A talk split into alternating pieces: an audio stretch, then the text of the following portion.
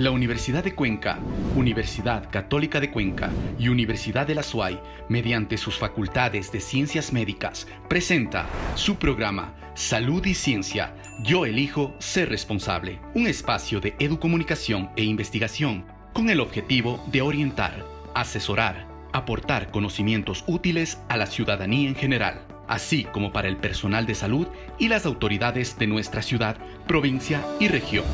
Empezamos. En estos últimos días hemos escuchado la ubicación por parte del COE nacional de los distintos cantones de todo el territorio nacional dentro de un semáforo. La semaforización epidemiológica. Algunos cantones estuvieron en semáforo rojo, otros en amarillo y muy pocos en verde. Pero es importante conocer cuáles son las implicaciones de tener un semáforo epidemiológico. Y este es el tema que nos convoca la mañana de hoy aquí en esta nueva edición de Salud y Ciencia. Les saluda Rosana Encalada y les damos la bienvenida universidades de Cuenca, de la SUAY y Católica de Cuenca. ¿Sabías que... La semaforización consiste en la identificación mediante colores, rojo, amarillo y verde, de las condiciones en las que se encuentran los cantones y los territorios, para un posible cambio y flexibilización en las normas de restricción planteadas por la pandemia siendo rojo el color asignado a la condición más estricta por casos de contagio, infraestructura hospitalaria y condiciones sociales, que aún representan un riesgo alto de contagio de la población.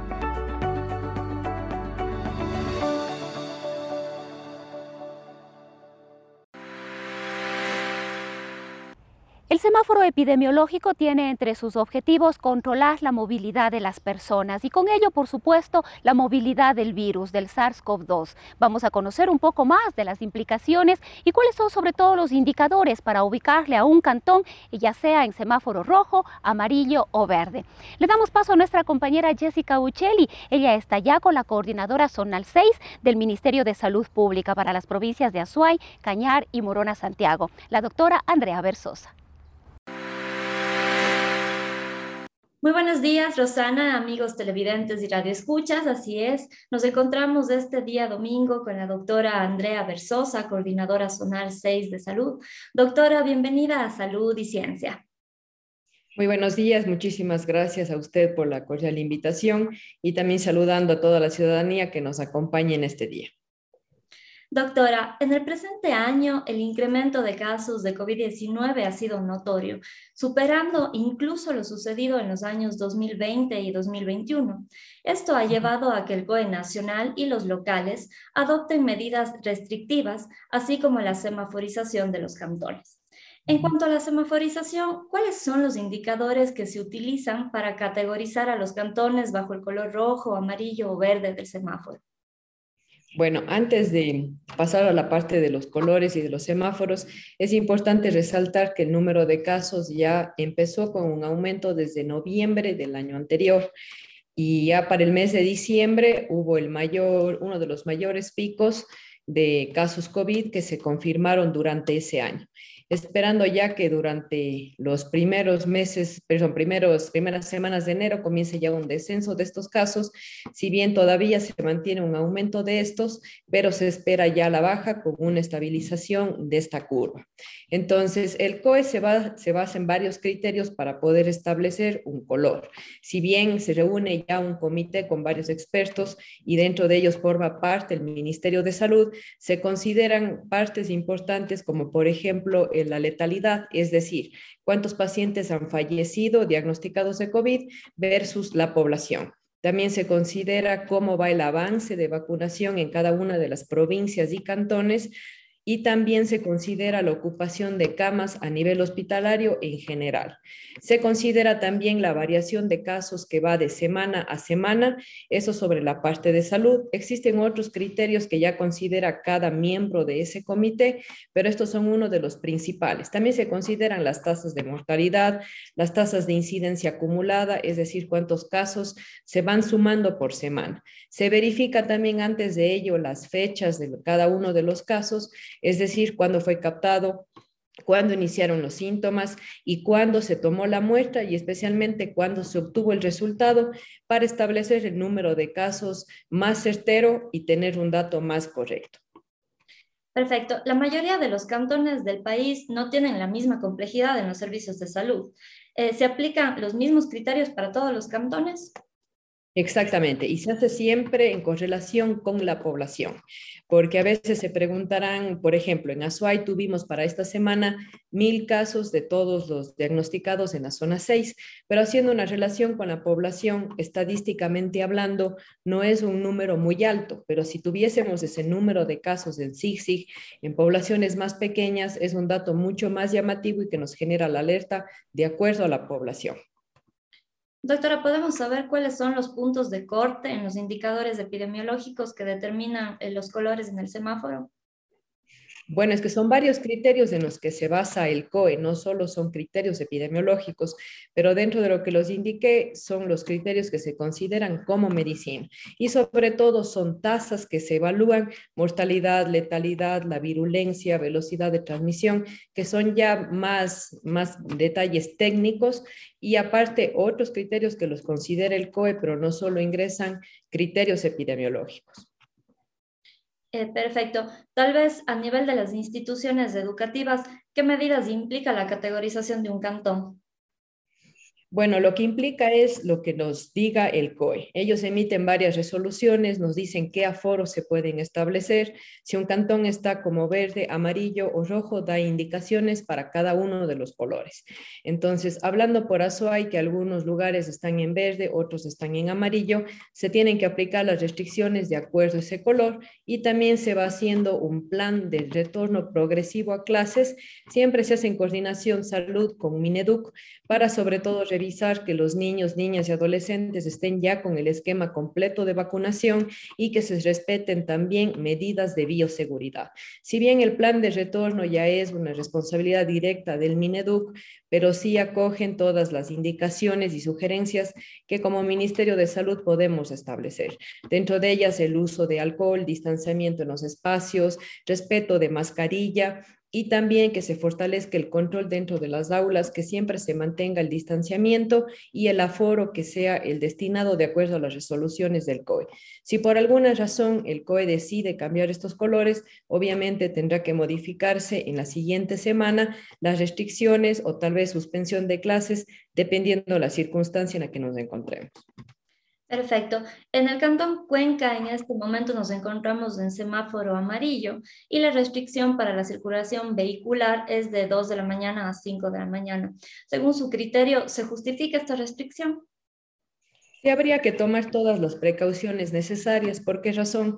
Porque hemos visto en las supervisiones que realizamos o visitas que en los espacios que son de afluencia masiva como bares, discotecas, muchas veces no se respetan los aforos. Si bien estas supervisiones corresponde a la intendencia o a la municipalidad según las competencias, pero se ha evidenciado que no hay un respeto de los aforos y peor aún de medidas de bioseguridad.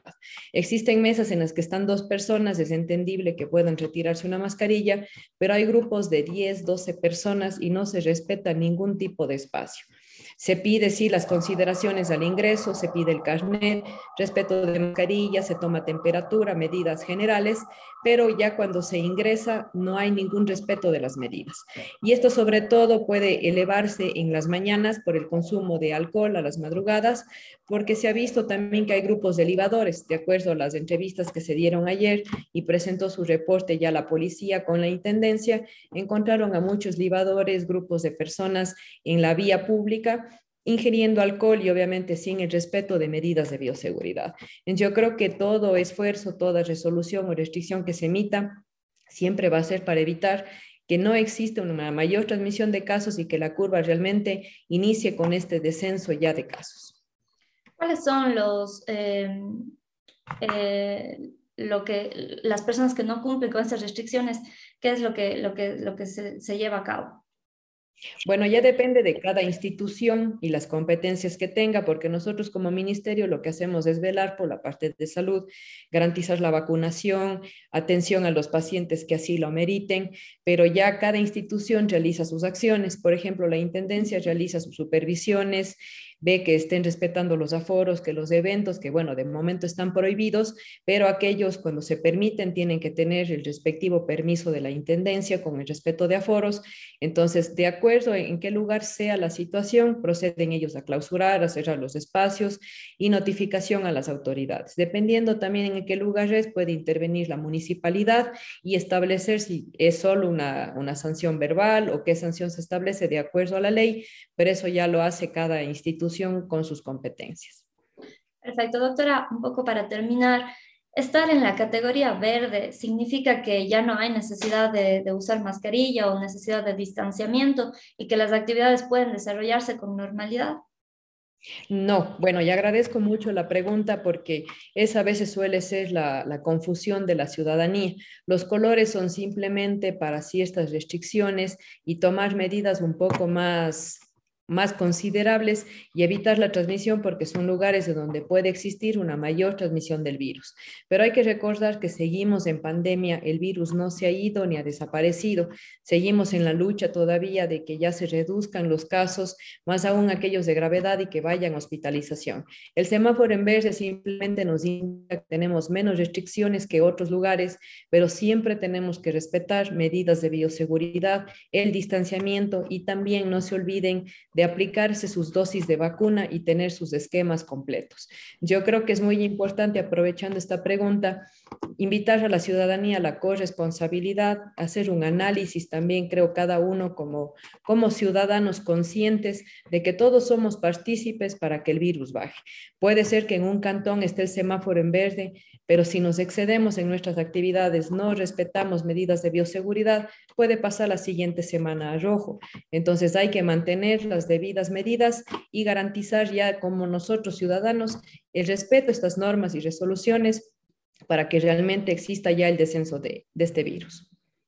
Así es, doctora. Entonces, todos a seguirnos cuidando y sobre todo a vacunarnos. Muchísimas gracias por acompañarnos de este día domingo en Salud y Ciencia y esperamos tenerla con nosotros en próximas ocasiones. Muchísimas gracias, con todo gusto, un buen día. Y las tendencias y los indicadores de los contagios al parecer se mantienen todavía en nuestro país, sobre todo desde la llegada de la nueva variante de Omicron, que ha provocado una explosión de contagios. Aquí en la provincia de La Suay se han registrado ya los primeros siete casos de esta nueva variante. Vamos a conocer el análisis como cada semana con el doctor Fray Martínez. Muy buenos días. Una vez más analizamos la información sobre la COVID-19 en la provincia de La Suay, en el Cantón Cuenca, en nuestra zona 6 y también datos del país. La información disponible que nos eh, abre el Ministerio de Salud hasta el 24 de enero del presente año. Estamos viendo brotes, estamos viendo picos, hablamos de curvas, hablamos de un conjunto de elementos que a lo mejor para algunas personas o para una buena parte de la población quizá no sean tan entendibles. Hablamos de una pandemia y todos estamos a la expectativa de que cuándo se acaba esto. Hemos tomado algunos eh, criterios del doctor Anthony Fauci, que es el principal asesor médico del presidente Biden de los Estados Unidos, quien señala, todavía estamos en la primera de cinco etapas de la pandemia. No debemos pensar que estamos más avanzados de lo que realmente estamos. En esta primera fase, o la verdadera pandemia, lo que estamos viviendo y sintiendo, es donde el mundo entero se ve realmente muy afectado negativamente como estamos ahora. ¿Qué viene después de esta primera fase? Viene la desaceleración, el control, la, la eliminación y finalmente la erradicación. ¿Qué entendemos por desaceleración? Implica que van a disminuir la velocidad con que se producen los casos. Entonces, asoma la variable Omicron. Se produce un número inusitado de casos, se producen curvas, se, ascensos vertiginosos que incluso han sido comparados con verticales antes que con curvas. Y hemos visto y, de lo que vamos observando eh, en los días es que así como ascendieron el número de casos, también va disminuyendo de manera notoria. Lo veremos más adelante en las curvas que presentamos cuando analizamos el P7.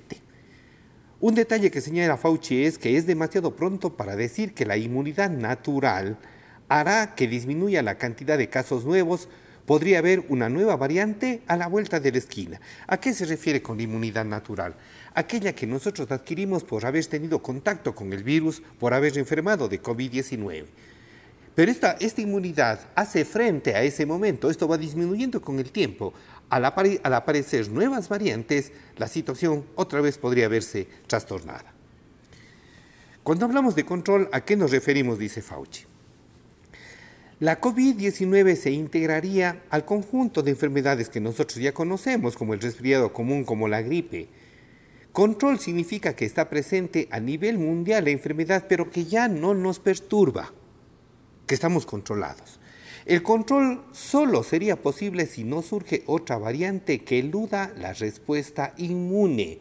De allí la necesidad de la vacunación, de allí la necesidad de alcanzar ojalá una cobertura del 100% en vacunación para evitar la aparición de nuevas variantes. Lawrence Jones, profesor de la Universidad de Medicina de Warwick, ¿no?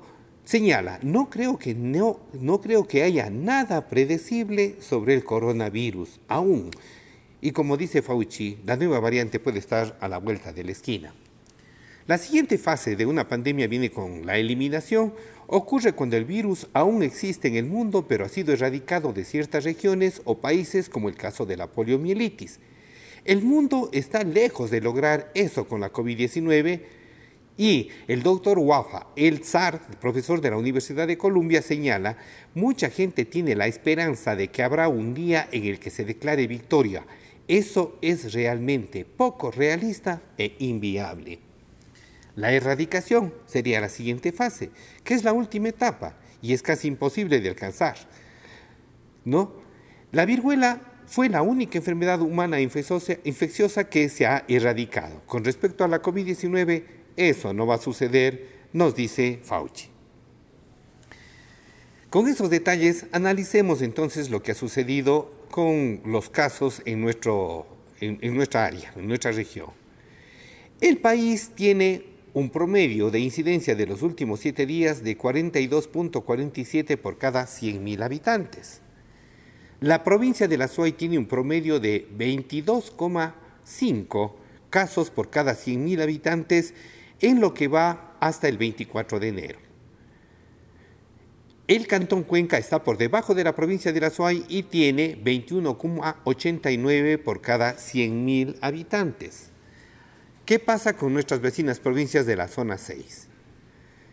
El Cañar tiene una elevación inusitada, 65,79, y es donde nosotros podemos identificar ese ascenso vertiginoso que casi se parece a una vertical. Algo parecido también ha sucedido con la provincia de Morona Santiago, que está con 51,83%.